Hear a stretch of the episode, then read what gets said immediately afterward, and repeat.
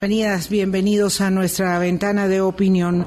Hoy en hilo de continuación hablamos de política local, pero inevitable hablar, Boris, eh, amigas, amigos, eh, doña Luz Mari, nuestra invitada de esta mañana, diputada del Partido Progreso Social Democrático, eh, inevitable referir el asesinato del candidato presidencial Fernando Villavicencio en Ecuador mm, y destacar en conducción justamente a la necesidad, en punto de conducción, a la necesidad de asegurar los mecanismos deliberativos de la democracia, la tolerancia, el reconocimiento a las ideas del otro para poder convivir en el Estado de Derecho, eh, asegurar esta circunstancia cuanto antes, cuanto antes, porque se está tornando imperiosa la situación de América Latina, es desgarradora, demoledora. Ayer mismo se suspendieron todos los actos de cierre de campaña en Argentina por el asesinato y misericordia de una niña de 11 años en la capital eh, en el casco urbano de la capital eh, de Buenos Aires también y eso que se interrumpiera el cierre de las campañas para las primarias del domingo. Boris, ¿qué tal? ¿Cómo estás? Buenos días, Vilma, y buenos días a todos los amigos y amigas de Hablando Claro. Este sí, muy complejo ver las imágenes ayer del asesinato de don Fernando Villavicencio Valencia quien era candidato presidencial. En 1914 es que se tiene el primer registro con el asesinato de Rafael Uribe Uribe como un candidato presidencial. Y ayer con don Fernando Villavicencio sumamos 10 personas que siendo candidatos presidenciales han sido acribillados en medio de la campaña electoral. Sí, es dramático, eh, muy cercano, por supuesto, al presidente Guillermo Lazo, en, ese, en este contexto mm, inmediato de lo que eh, la circunstancia obliga al presidente de Ecuador a declarar una elección anticipada, que es el 20 de agosto, es el mismo día de la elección en Guatemala, que también ha estado signada por la circunstancia controversial y, la violencia y las decisiones terriblemente eh, mm, antidemocráticas que han signado ese proceso. Eh, quiero referir lo que dice Kevin Casas, el director costarricense de Idea Internacional, organismo eh, con sede en Estocolmo. Suecia, lo sucedido en Ecuador es muy grave. Si no desarrollamos ya una agenda efectiva de seguridad democrática, la democracia en América Latina tendrá los días contados. Las opciones van a, desde eh, bueno, las opciones van a ser Bukele o el reino del crimen organizado, Bukele o el cartel de Michoacán. Los pueblos prefieren la dictadura al caos. Esa, esa sentencia tan demoledora de alguien que tiene un conocimiento, una expertise y además la idoneidad tan eh, asentada, tan eh, sólida como la de Kevin Casas, es la que nos debe hacer reflexionar y entender que ah, agudizando la polarización no vamos a llegar a ninguna parte. Esto que ha sucedido en Ecuador es terriblemente doloroso. Y bueno. Pero a diario, Vilma, vemos acciones este, narrativas de división, de confrontación, de choque, de generar molestia, y así es como se van derivando después en actos reales ese odio que se ha ido potenciando en las redes sociales. Es cierto que tenemos mucho más solvencia institucional que la que tiene Ecuador, por ejemplo, y que no caben las comparaciones, pero si uno observa, y lo que sí tiene que ser es capaz de ver los espejos, si uno observa cuál ha sido la deriva de la penetración de las redes del crimen organizado y el narcotráfico en Ecuador y cómo ello ha desestabilizado la eh, conducción y la gobernabilidad, ya de todas maneras puesta tan a prueba en los países eh, América, de América Latina, ¿verdad? Y tomando en cuenta cuál es la debilidad eh, de los partidos y de engranajes institucionales, en términos, digamos, muy generales, uno tiene que ser capaz de ver esos espejos, de verlos y entender. Esto es decir, hay, hay derivaciones de todo tipo. La próxima semana eh, no sé si se puede esta, pero si no, si eh, de fijo la próxima, bueno, ya hoy es jueves, vamos a hablar de lo que pasa en Crucitas. Eh, yo dije, porque lo vi en un noticiero de televisión, que esto había sido una orden judicial, pero resulta que fue una orden presidencial, la de sacar a los policías de la finca de Vivoyet. Ese caos que está ahí en proceso, con dos mil oreros por lo menos, eh, mm, poligalleros, haciendo eh, lo que están haciendo, contaminando porque están utilizando un montón de mercurio, pero además vinculándose con redes de crimen, vinculándose con redes, eso, funciona de esa manera, eh, es, es, un pequeño, un pequeño eh, punto de dolor respecto de toda la circunstancia tan dramática. Y ya digo, no se pueden comparar contextos, no se pueden comparar así alegremente y sin... Eh, eh, destacar las particularidades, los escenarios y los contextos sociopolíticos, pero sí hay que tener en cuenta lo que está pero pasando. Sí los síntomas que estamos mostrando, Vilma, convulsión en la zona sur, en la frontera con Paso Canoas, con un manejo absolutamente inadecuado del flujo de migrantes, de todos estos migrantes que vienen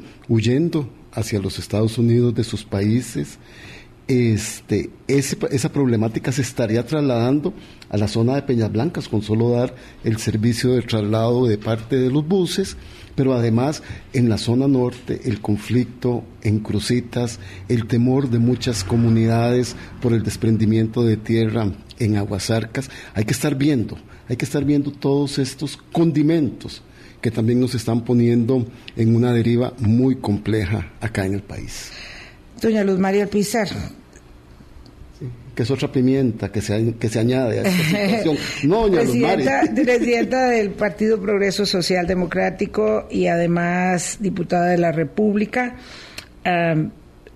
forma parte la circunstancia y la coyuntura local de eso que yo eh, estoy convencida, son grandes distractores todos los días que nos hacen estar observando el momento y no los desafíos, las coyunturas complejas y las necesidades de resolver. De pronto nosotros estamos observando que pasan cosas eh, eh, que en tiempo real casi no podemos digerir y que evidentemente nos atropellan. Y una de esas tiene que ver con el debilitamiento eh, pero impresionante de los partidos políticos eh, y ahora ustedes son eh, protagonistas de una circunstancia inédita cuando nueve de sus compañeros, es decir, todos se han mm, declarado adherentes a otra divisa política, pero sin dejar la casa. Y eso nos ha llevado a solicitar esta, esta conversación. Doña Luz Mari, ¿qué tal? ¿Cómo está?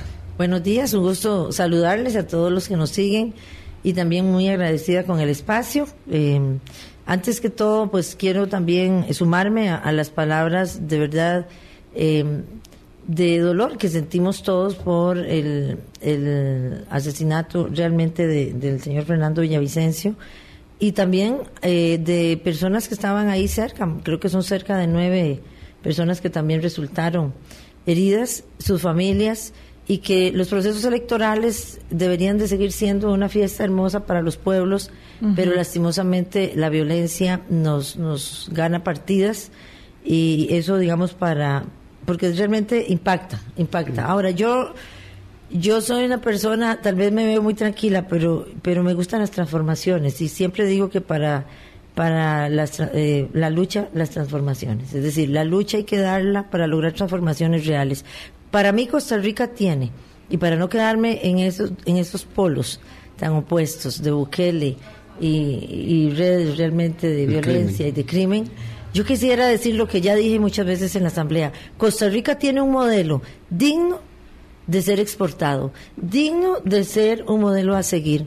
Nosotros quizás no dimos en algún momento eh, el paso de comunicación internacional, aunque sí teníamos un gran nombre con respecto a nuestra paz, pero quizás nunca eh, pasamos más allá de ese discurso de paz. Costa Rica debe, creo que tenemos, tenemos años, un bicentenario en una democracia, no se lo tiene que brincar cualquiera y creo que nosotros eso nos tiene que fortalecer. tanto para que ahora terminemos de fortalecer. Yo le digo a las personas con las que comparto tanto a nivel tanto partidario como comunidad, tenemos que afianzar esta democracia, porque no puede ser que seamos nosotros la generación que la socave para que no tengamos 300 años de democracia. Tenemos que ser la generación que la fundamente, la que la hable, la que la luche, la que se ponga al pie de la lucha para salvarla. Es un hecho que sí podemos. Y también podemos exportarla. ¿Por qué ese modelo? Porque los pueblos latinoamericanos no se merecen. Y quiero comenzar por ahí. Nosotros fundamos un partido que siempre dijimos algo. No somos caudillistas. Y ese fue el principio, uno de los principios de este partido.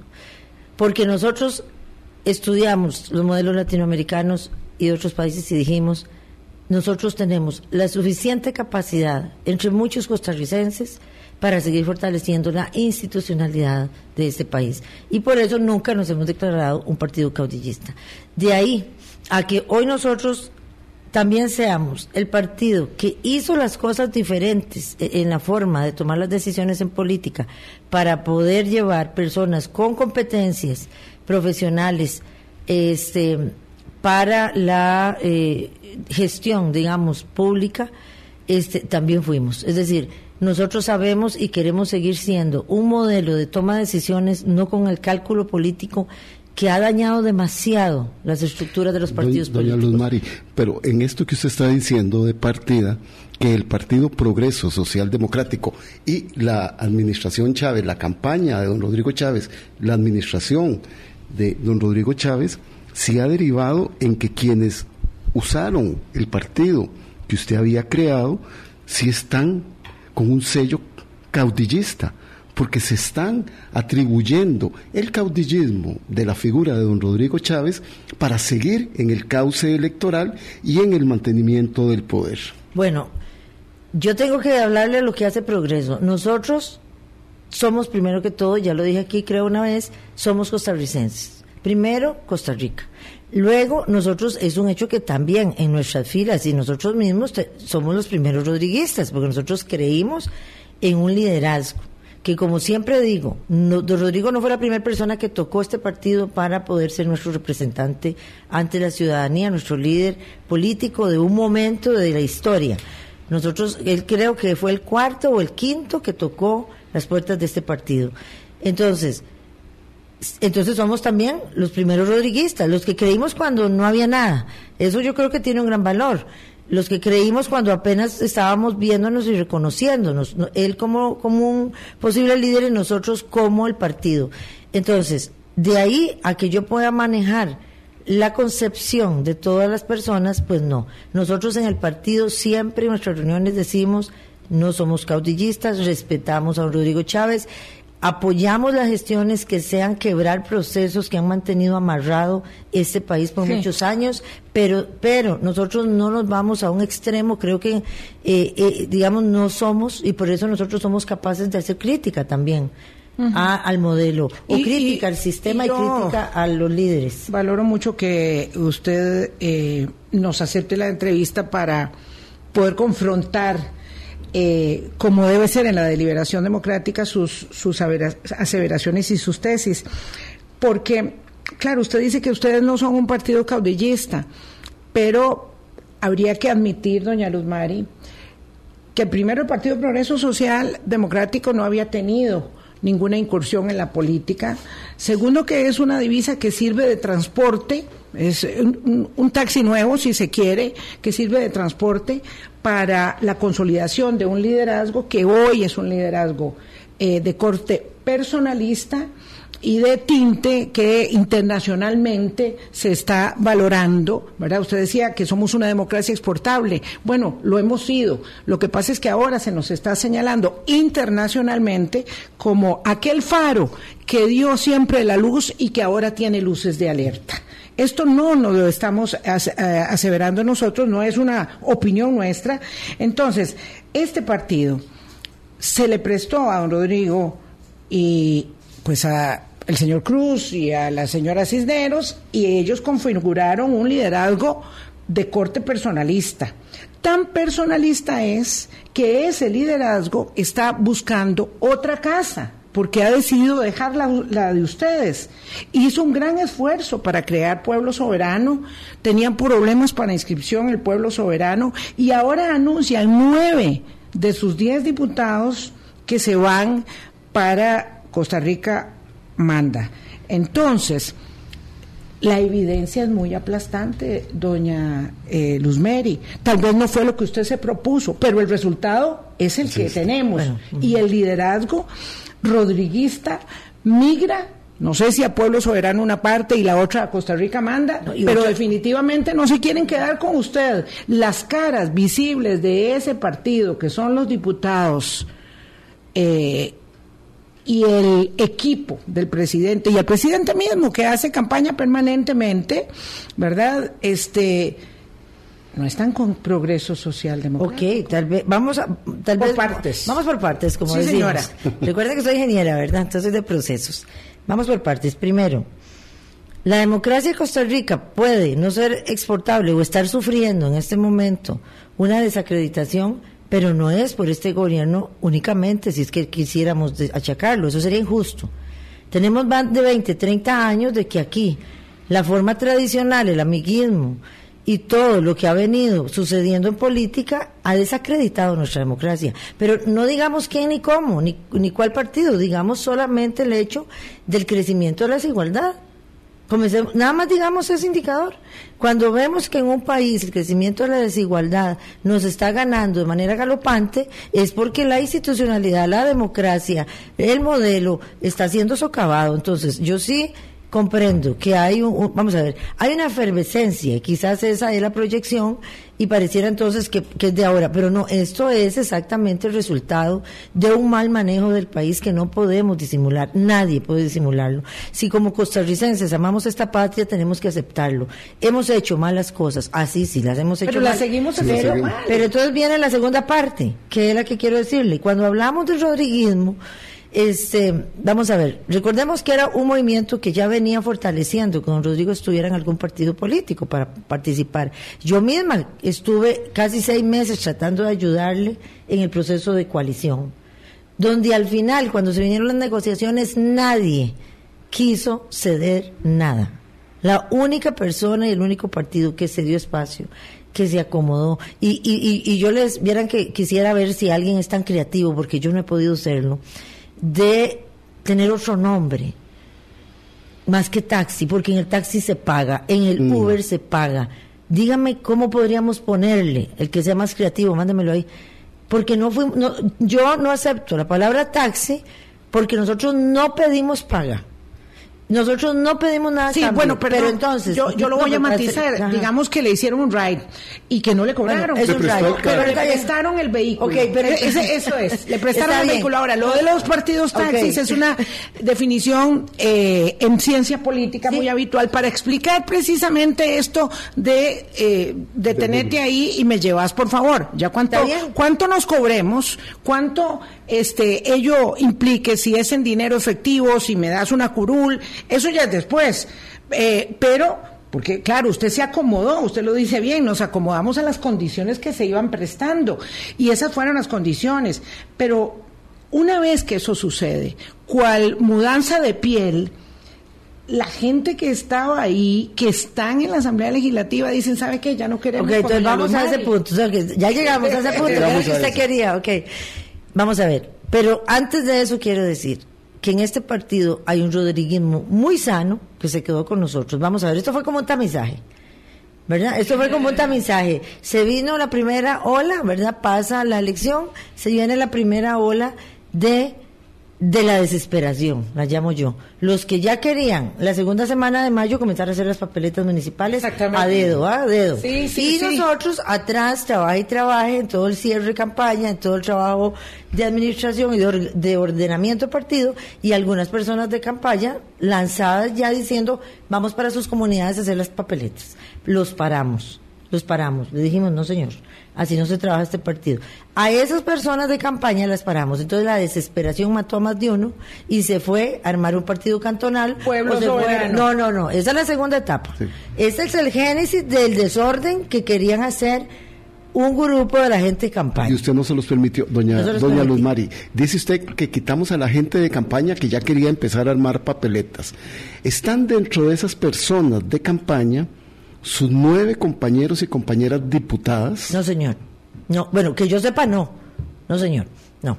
De, es gente de campaña que se acostumbró que en campaña, ¿verdad? Todo el mundo está en movimiento. Entonces, cuando Pero articulaba a través de esas diputaciones. No, no, no, yo no podría decir eso hoy, no. Este, no tengo la pues ya se produce, perdón para ir un poquillo rápido, pero ya se produce lo del pueblo soberano, la constitución, que aparecen dos de sus compañeros en la asamblea un domingo ahí, y doña Pilar dice, todos tienen derecho a participar en política, no hay ningún problema, que estén en otro partido, eso no me preocupa. Este, ya ahí se han dado muchos meses donde ha operado divisiones, fracturas, fallamientos, hasta que ya se va produciendo, como decir, el primer temblor, y luego vino el terremoto que fue el fin de semana para ustedes, el fin de semana pasado, ya con la incorporación, no se puede decir oficial, pero con la incorporación de hecho de los, no dos, nueve diputados compañeros suyos en otra divisa política. Entonces, digamos, uno puede decir que, claro, en el fondo de, de, la circunstancia la desigualdad está instalada, la pobreza. Ayer hablábamos del desempleo y de la imposibilidad de generar mayores fuentes de empleo que tiene la economía costarricense a pesar de su eh, crecimiento moderado. Pero bueno, lo cierto es que una parte sustantiva de la circunstancia que atraviesa las democracias tiene que ver con la debilidad de los partidos. Y aquí me, me, temo, doña Luz Mari, que usted está argumentando que ustedes hicieron las cosas distintas y sus compañeros están argumentando que hicieron las cosas como un partido tradicional en una agrupación que se volvió corrupta. así de, así de claro y llano. ¿Está bien? Comencemos por ahí. Lo que dice una compañera de, bueno, una compañera hoy, hoy compañera diputada, porque no podría llamarle compañera partidaria, este, tendrá que demostrarlo. Yo creo que somos diputados y tenemos que tener las suficientes agallas para demostrar cosas tan increíbles como las que dijo la compañera Paola Nájera. Qué pena, yo creo que, no, porque ella se ampara en la inmunidad y dice lo que quiera en el plenario. Ok, vamos, vamos entonces, si nosotros venimos con ese enfoque, sí, de hacer las cosas diferentes, pero también que hemos llegado a ciertas conclusiones. Entre ellas, lo que nada cuesta no se valora. Y tal vez el hecho de que nosotros cedimos, cedimos partidos, cedimos espacios, cedimos voz, cedimos muchas cosas por el bien de construir de manera diferente, tal vez entonces se nos abusaron, pensémoslo así. Entonces, esa segunda ola donde ya se conforman este otro partido, es, eh, eh, que, hasta hace poco tiene la posibilidad de ir a la municipal, que es Pueblo Soberano, es, es esa segunda ola y sí, los y aquí es donde yo trato de decir, la congruencia política para nosotros es un valor fuerte, muy fuerte. Y si a mí me dicen que van a una asamblea, pero que van es por, acompañar a sus familiares y que aquí todo está perfectamente bien, yo nunca he disimulado que la fracción no es una fracción típica, porque no nos conocíamos, porque había que construirse, porque había que sentarse para entendernos entre nosotros, porque había que entender que el partido también necesitaba el apoyo de todos. Pero eso no ha pasado, doña Luz Eso no ha pasado, le voy a decir por qué. Ya no pasó. porque yo hice muchos esfuerzos de que se hiciera, y tengo todas esas evidencias, y no se quiso hacer por parte de los compañeros. Primero, primero fue como un desprecio al tema partidario. Y no lo digo yo, ahí están las redes sociales donde la misma doña Pilar Cisneros decía, eh, eh, no, me, no quiero hacer politiquería, yo solo me voy a dedicar cuatro años al gobierno de la República, le voy a ayudar a don Rodrigo y, y, y a la Asamblea Legislativa. Y eso yo se lo respeté a doña Pilar, porque ella no solo lo dijo en medio, sino que me lo dijo a mí personalmente en una reunión de fracción. Y lo mismo me dijo doña María Marta Padilla, lo mismo me dijo doña Ada. A nosotros no nos interesa seguir en la política, por tanto, no me invite más, Luz Mary, a eso partidario. Ah, bueno, está bien, entonces no les invito. La engañaron, doña Luz Mary. Pero, pero vamos a ver, eso es congruencia, yo, que ellas digan, porque yo en lo personal respeto mucho a las personas que me dicen, yo, Luz Merilla, conmigo no. Yo dije, ah, bueno, está bien. A los otros compañeros les ofrecimos ir con ellos a las comunidades, yo como presidenta del partido, ellos como diputados, a ir a comenzar a fortalecer las bases. Y así se los pusimos por escrito, ¿saben cuándo? En julio de 2022 en un correo. Construyamos el proceso municipal. Y usted lo contó en y la no lo siguen haciendo. anterior. Entonces usted me dice, ellos hoy salen, entonces no es cierto. Ok, nosotros mantenemos la misma congruencia y la misma invitación. Y ahora no, porque ya ellos públicamente salieron a decir, este, de ahí nosotros estamos fortaleciendo este otro partido. Entonces viene lo inédito. Hoy estamos parados en un momento histórico donde aquí tenemos, ahora ya no es lo que yo creo, lo que yo quisiera, lo que yo quise.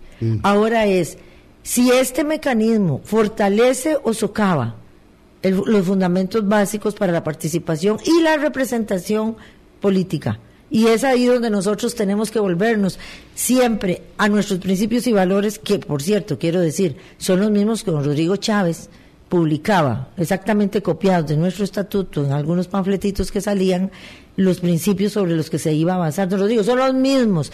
Pero ¿qué sucede? Que entonces ahora estos compañeros, a la luz de la política electoral que siempre hace daño, y a la luz no solo de eso, yo quiero recalcar algo. A un mes prácticamente del cierre del cronograma electoral, mes, mes y medio, digamos máximo dos meses, en un carrerón, en algo totalmente sin planificación, ¿qué tal que yo, por, su, por respeto a su palabra, me hubiera quedado esperando cuando ellos nos van a decidir si sí o si no me ayudan? Yo hubiese sido irresponsable con, primero, con los cantones y después con nuestros militantes, gente sana, rodriguismo que se quedó y gente que nosotros hemos integrado. Perdón, doña Luz Mari, son las 8.27. Tengo que hacer una pausa, pero ahorita regresamos con la diputada presidenta del Partido Progreso Social Democrático, Luz Mari Alpizar. Colombia. Con un país en sintonía, 8.30 de la mañana. Permítame, doña Luz Mari, que me desvíe un momento. Mm, el presidente de la República recibirá esta tarde al productor de la, poli- de la película Sonidos Libertad. de Libertad. Gracias, Boris. Eduardo Verástegui.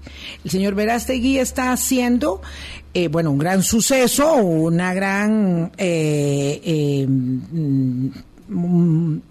digamos, articulación de, sí, con la película esta, que es muy controversial. Yo no puedo opinar de la película porque no la he visto y no puedo opinar de lo que no he visto.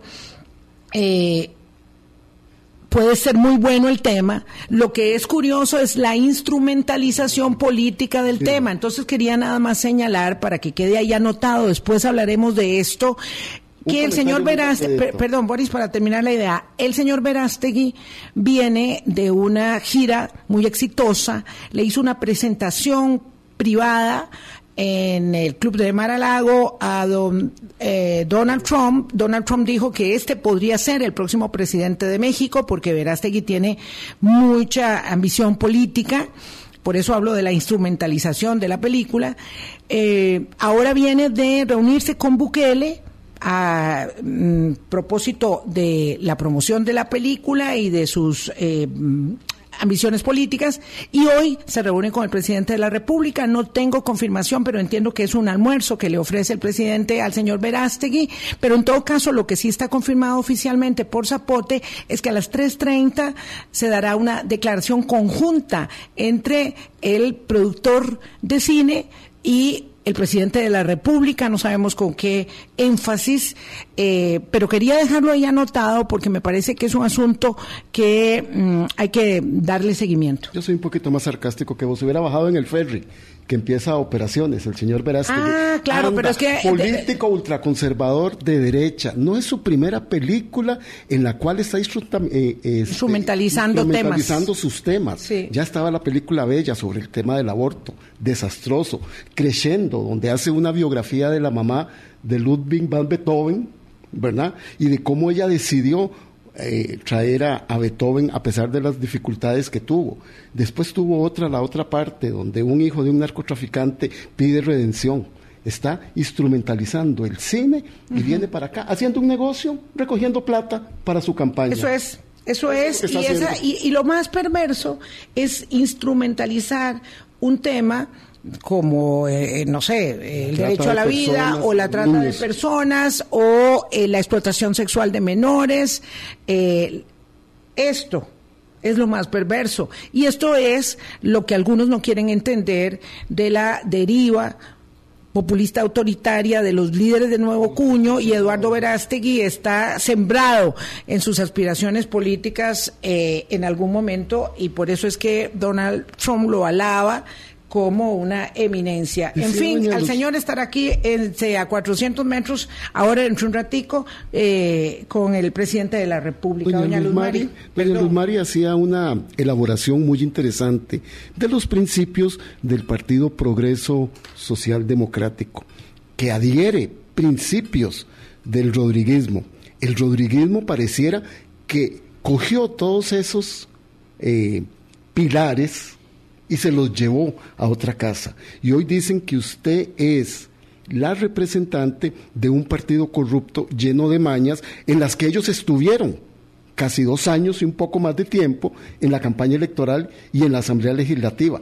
Fueron precaristas en ese momento en la campaña electoral, fueron precaristas de hecho en el primer año y medio en la Asamblea Legislativa y hoy son precaristas de derecho. Siguen succionando las ventajas que le da progreso social democrático en la Asamblea Legislativa a estos nueve diputados tránsfugas. ¿Cómo se, ¿Cómo se vive con eso, doña Luz Mari? Bueno, primero que todo, nosotros estábamos en un proceso de lograr integración. Recuerden que para nosotros los procesos han sido más rápidos de lo que nos imaginábamos. Entonces, nosotros apostamos primero por que pasaran de ser nada más, o, de ser más bien los diputados de fracción, a ser realmente partidarios. Pero es que el partidario, mire, pone el hombrito para que otro, otro, otro suba, porque así somos. Y pone dinero. Y ponemos muchísimo sacrificio. Entonces, había que hacerse partidario, dispuesto a trabajar internamente por una estructura partidaria para fortalecerla para las elecciones, para que vengan otros a subir en mi hombro. Esa parte definitivamente no se quiso, no se logró, ¿verdad? Bueno, dejémoslo ahí. ¿Qué sucede? Y yo quiero irme a las bases, a los fundamentos. Hay, la sala cuarta define una fracción política de la manera siguiente. La fracción parlamentaria se puede definir como el conjunto de miembros que manifiesten la voluntad política a un partido. Vean que es una voluntad política en una Cámara parlamentaria que están dotados, oiga, de estructura y disciplina constante que es un partido político, porque nosotros llamábamos a que se esperaran y no salieran disparados a hacer una campaña municipal, porque había que reglamentar, porque hay una disciplina partidaria. Y hay procesos. hay procesos. Entonces, dotados de estructura, que era lo que nosotros teníamos que seguir fortaleciendo, y de disciplina constante. Eso lo define la sala cuarta. Entonces, ¿qué sucede? Que el régimen parlamentario de nosotros y, y la democracia está organizado por partidos políticos. ¿Verdad? Son las fracciones parlamentarias. Logrando qué? Ese orden y esa sistematización. De todas formas, el partido es así, muy estricto en esas cosas. Pero entonces ahora les voy a leer la definición del reglamento legislativo. Porque la constitución política le da a la Asamblea Legislativa que su organización lo establece. La Asamblea Legislativa vía su propio reglamento, su organización, administración, distribución de recursos. El reglamento legislativo en el artículo 7 bis dice que las fracciones parlamentarias son de los partidos políticos que estén representados y que estos no pueden pertenecer, o sea, los compañeros, a ninguna otra fracción. En este caso, entonces esta renuncia tácita que hacen los compañeros y una adhesión diciendo no vamos a ayudar a estos, vamos a ayudar a estos, cuando la otra definición habla de que para ser fracción tiene que haber estructura y constante disciplina para los ideales del partido que ellos los llevó, entonces esa incongruencia entonces nos hace este choque, ¿verdad? Estas chispas que hoy entonces decimos, entonces, ¿dónde están? Defínanse. Quiero decir algo que ustedes no lo saben, nadie lo sabe. En la, en la, en la reunión de fracción del lunes pasado, yo llegué y me senté y cuando comienzan normalmente la reunión, la sesión como si nada, yo levanto la mano, pido la palabra y le digo, con todo respeto, compañeros diputados, ustedes son compañeros diputados. Yo no estoy en una reunión de fracción, porque esta no es la fracción del Partido Progreso Social Democrático. Aquí estamos una representante del Partido Progreso Social Democrático y nueve representantes de otro partido al que ustedes ya dieron una adhesión pública para el trabajo y para el apoyo. Entonces aquí estamos, dos, tenemos que establecer algunas normas mínimas para poder trabajar en, en este momento que todo está en caos. Pero es que ahí ya no se puede establecer no puede ninguna ser- norma. No, no, para ese día, para ese día, desde el Yo- punto de vista voy- del respeto. Yo la voy a, a- a aquí, la he escuchado con mucha atención. El punto es, algún momento se lo tuvimos que señalar igualmente al director de CINDE, ¿verdad? Esto es como, el, como, la, co- como la infidelidad. Es decir, usted puede ser la esposa más abnegada, pero ya él tiene otra. Ya él tiene otra. Pero sigue viviendo en la este, casa. Y está viviendo en la casa, claro, y usted ve que se le pasea por el frente con ella, feliz, entusiasmadísimo, y dice, de aquí yo no me voy, porque aquí vivo yo Ah. y no quiero perder los bienes gananciales y todo lo que derive de esto. Esta bigamia, ¿verdad? Política, evidente, aunque quieran decir lo contrario, ¿verdad? Y que además es un desprecio absoluto y eso sí tengo que decirlo con todas las palabras que ha tenido eh, doña Pilar Cisneros como, jef- como como persona, como periodista, ¿verdad? Por los partidos políticos toda su vida.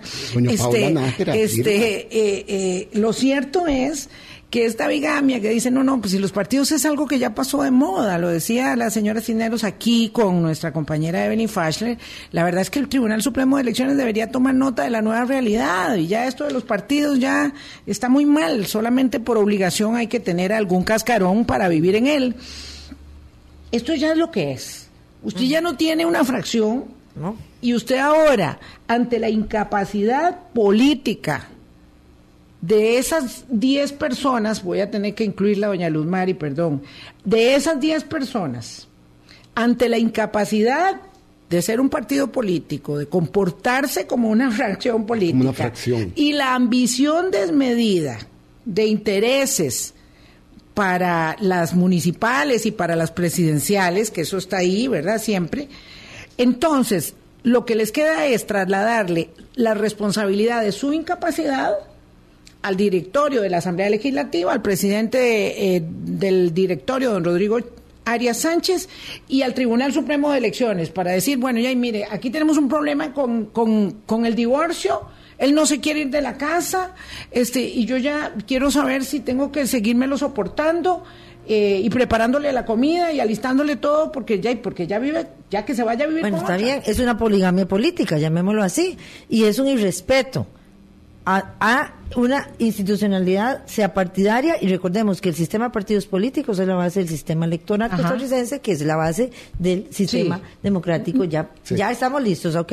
Bajo ese enfoque, entonces, es cierto, yo lo he dicho también públicamente, tenemos que ser, en este momento nosotros vamos por la, la, la normativa y por la disciplina. Es decir, tenemos que hacer esa consulta al tribunal, tenemos que abrir lo- los vías de consulta y de soli- solicitud de, de aplicación de reglamento a la a la Asamblea Legislativa, no nos queda más camino, y el partido también Tiene en sus hacerlo. procesos internos, porque si no, entonces esto sería algunos ticos con corona, unos que sí y otros que no se les aplica la reglamentación. Tenemos que aplicársela a todos los compañeros por igual. Es que el doble discurso en todo esto es absolutamente impresionante.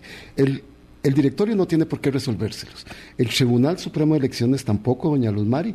Yo no sé, ellos dieron una adhesión pública, no sé si habrán firmado una boleta de adhesión a esta nueva agrupación Ni política. hace falta, ni hace falta, es que es muy público. Claro, Es, es- es pero, tanto así que dice la diputada Nájera que eso Pero es lo que conforma, que eso es no lo que conforma la tipificación de transparencia, según, eso no es así, eso no es cierto. La transparencia no es, no es que lo hicieron en un acto público, es que eh, claro que lo tienen que hacer en un acto público, señora Nájera, porque de lo contrario, ¿cómo van a hacer campaña para que la gente, que es lo que ustedes quieren, que los eh, rodriguistas, que todos quieren ser el rodriguista de, de, digamos, de cepa, voten por ustedes en las municipales? Por supuesto que tenían que hacerlo público. Pero Vilma, hay procesos que son formales y tienen que adherirse formalmente a esta nueva agrupación Claro, pero mi política. pregunta Nos es- expulsar- no. nos va a expulsar ver. el Partido Progreso Pero eso es Social algo Democrático.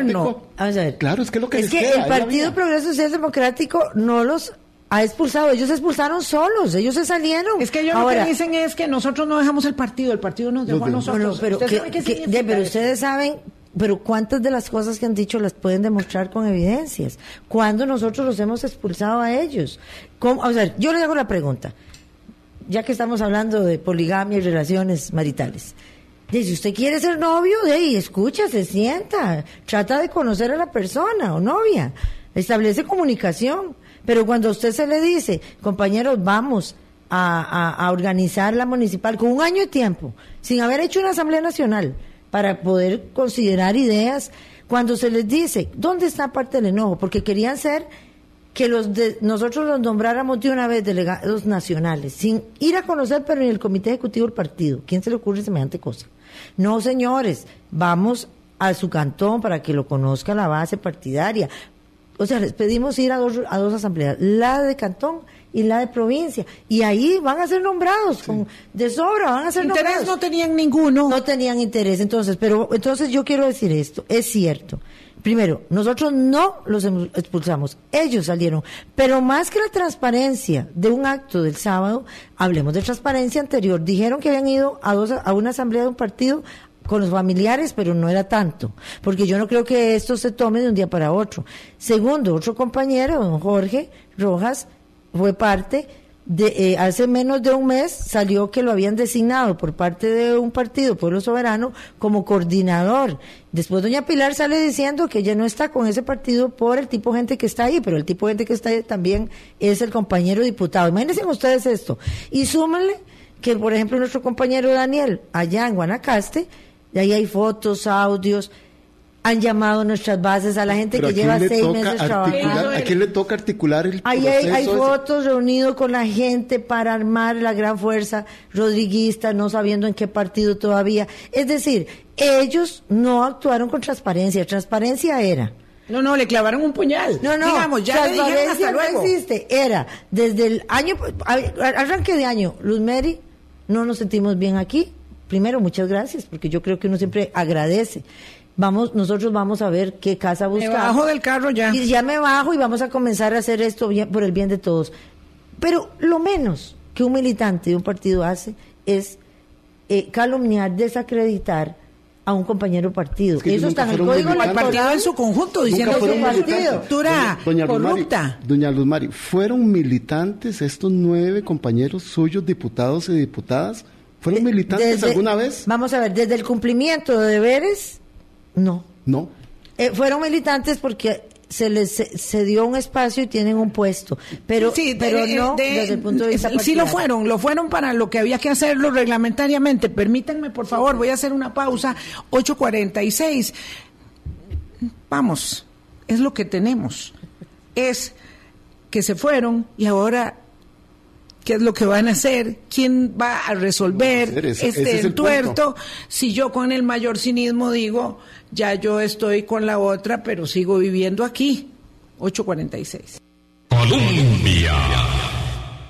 Con un país en sintonía 848, solamente nos quedan siete minutos. Conversamos con la diputada y presidenta de Progreso Social Democrático, Luzmari Alpizar. Yo le agradezco poder hacer un intercambio e incluso de tener que decir lo que se dice en un espacio libre e independiente como este eh, requiere de la determinación de las personas que acceden a, a conversar con nosotros en lo que hay que disentir, disentimos, por supuesto. No, no, y uno doña se pone los zapatos de doña Luz Mari Vilma. Y qué complicado. No, no, llegar a esa reunión el lunes ahí, yo no quiero estar en, esa, los en esa de ella y dice cómo resolver una cosa como estas, porque las relaciones humanas también se establecen para engañar.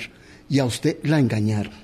Sí, la engañaron en campaña electoral y la engañaron. Eh, eso, digamos, es un hecho consumado, pero ella, digamos, por el momento parece estar aceptando la infidelidad. Yo quisiera. No, yo no la estoy aceptando. doña Luz Mari, ¿qué va a hacer? Vamos. Esto, esto, esto, pasa por dejárselo a que el directorio legislativo se pronuncie, a que servicios técnicos se pronuncie, a que se pronuncie el Tribunal Supremo de Elecciones, trasladando la propia responsabilidad, o usted va a hacer valer de manera muy firme eh, la, la decisión de que ellos o están en Costa Rica Manda o están en Progreso, porque Vamos ellos ya se fueron. Sí, es no, que ya el ellos tema se es que fueron, ya eso se está fueron. claro, ellos se salieron y se fueron.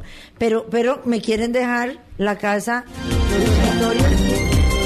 puedo utilizar, algo así. No, no, es, ¿verdad? y sucia y Bueno, desordenada. entonces, va- entonces vamos, va- ¿por qué no, no son, o sea, todos las, las- los deberes de los militantes se les recordó a ellos el 15 de noviembre de 2022 en un oficio que les mandamos.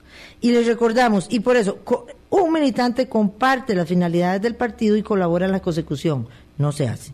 Respeta la, orientación ideológica y doctrinaria del partido y contribuye en la definición, que era cuando queríamos trabajar en conjunto.